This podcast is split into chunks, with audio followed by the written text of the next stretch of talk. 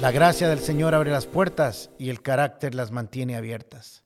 A mediados del año 2011 estábamos en plena construcción de nuestro auditorio. Yo me involucré mucho en el proceso de construcción. Era una de las tareas o responsabilidades que me correspondía. Bueno, para ser honesto, más bien que quise asumir. Estar recibiendo a los diferentes personeros de instituciones públicas, proveedores, inspectores, en fin, un montón de gente que llegaba al proyecto por diferentes razones era parte de esa responsabilidad. Todos los días llegaba muy temprano a la construcción y me reunía con los ingenieros, arquitectos, maestros de obras y otros para planificar el día y tomar algunas decisiones. Un día de esos me indicaron que llegaría un funcionario. No me acuerdo bien de qué institución era, pero había que recibirlo. Le dije a ellos, sigan ustedes con lo suyo y yo me encargo de recibirlo. Pero el maestro de obras me dijo, no, don Alejandro, yo los acompaño, el terreno está muy feo. Pues bien, llegó el funcionario, le pregunté por dónde quería empezar y me dijo, vamos a recorrer los linderos del terreno. Uno de los problemas que tuvimos ese año fue la cantidad de lluvia que cayó y si les pudiera enseñar algún día una foto de esa construcción o del proyecto, era realmente, literalmente, una enorme laguna. Lo único que le faltaban eran unos patos y estaba completo. El maestro de obras y algunos operarios, operarios que me conocían bien me advirtieron que no me metiera en algunas zonas que estaban muy empantanadas y era muy peligroso. Comenzamos a hacer la inspección y yo quería que él quedara satisfecho con la misma. Era un ingeniero y seguro estaba acostumbrado a esas cosas. Llegábamos a ciertas zonas y yo me iba más adentro, pero él no tanto, se quedaba a cierta distancia y yo le decía, no, no, no, venga, venga por aquí. Y él me decía, está bien, desde aquí puedo verlo todo. Por su parte, el maestro de obras me advertía cada rato, don Alejandro, tenga mucho cuidado, no pase por ahí. Pero yo caminaba más adentro hasta el límite de la propiedad. No creo que fuera rebeldía, realmente quería que la inspección o el inspector quedara satisfecho y sin duda alguna. Mientras caminaba, de pronto me fui en un charco, en un lodazal. Literalmente me fui hasta el pecho. Por dicha que no era arena movediza, si no, no estaría contando esta historia. Traté de salir solo, pero no podía ni moverme ni un centímetro para cada lado. No podía salir. El maestro de obras trató de sacarme y nada. Entonces comenzó a llamar a otros operarios.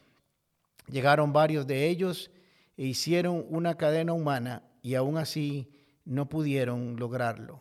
Con todo y que son hombres muy fuertes y muy valientes y acostumbrados a ellos. Estaba yo profundamente clavado en un barrial. Pero este hombre no podía morir en un pozo de barro. Había que sacarlo de alguna manera.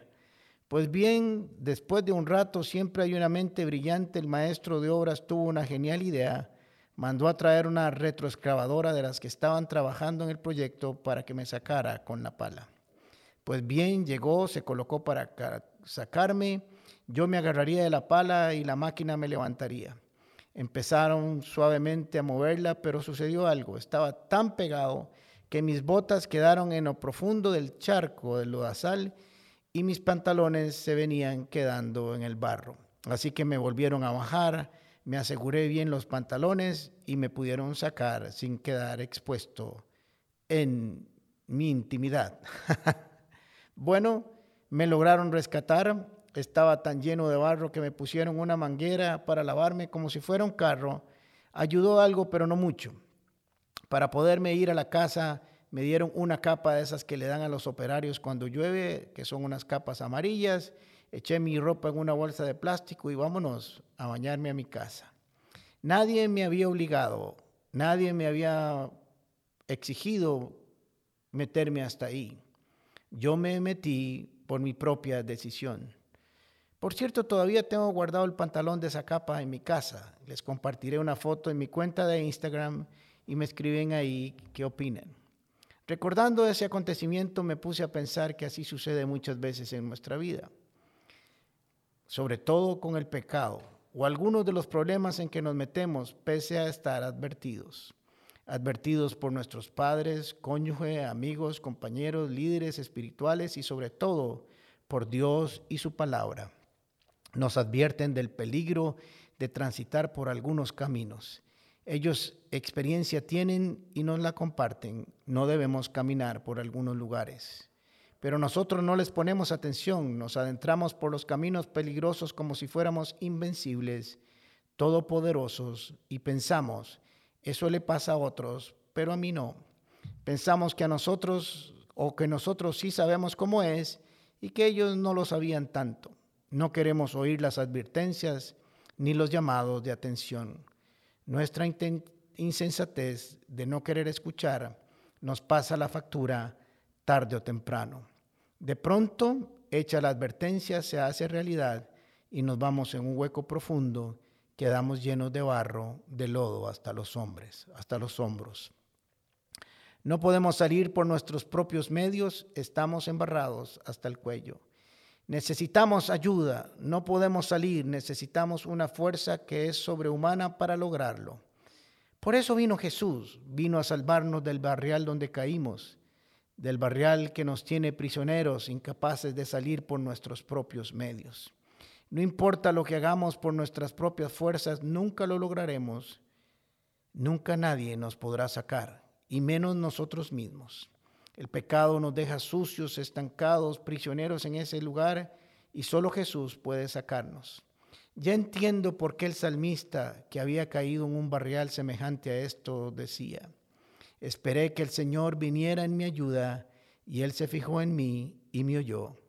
Me sacó del pozo de la desesperación, del lodo, del barro que me cubría puso mis pies sobre el suelo firme y a medida que yo caminaba me estabilizó.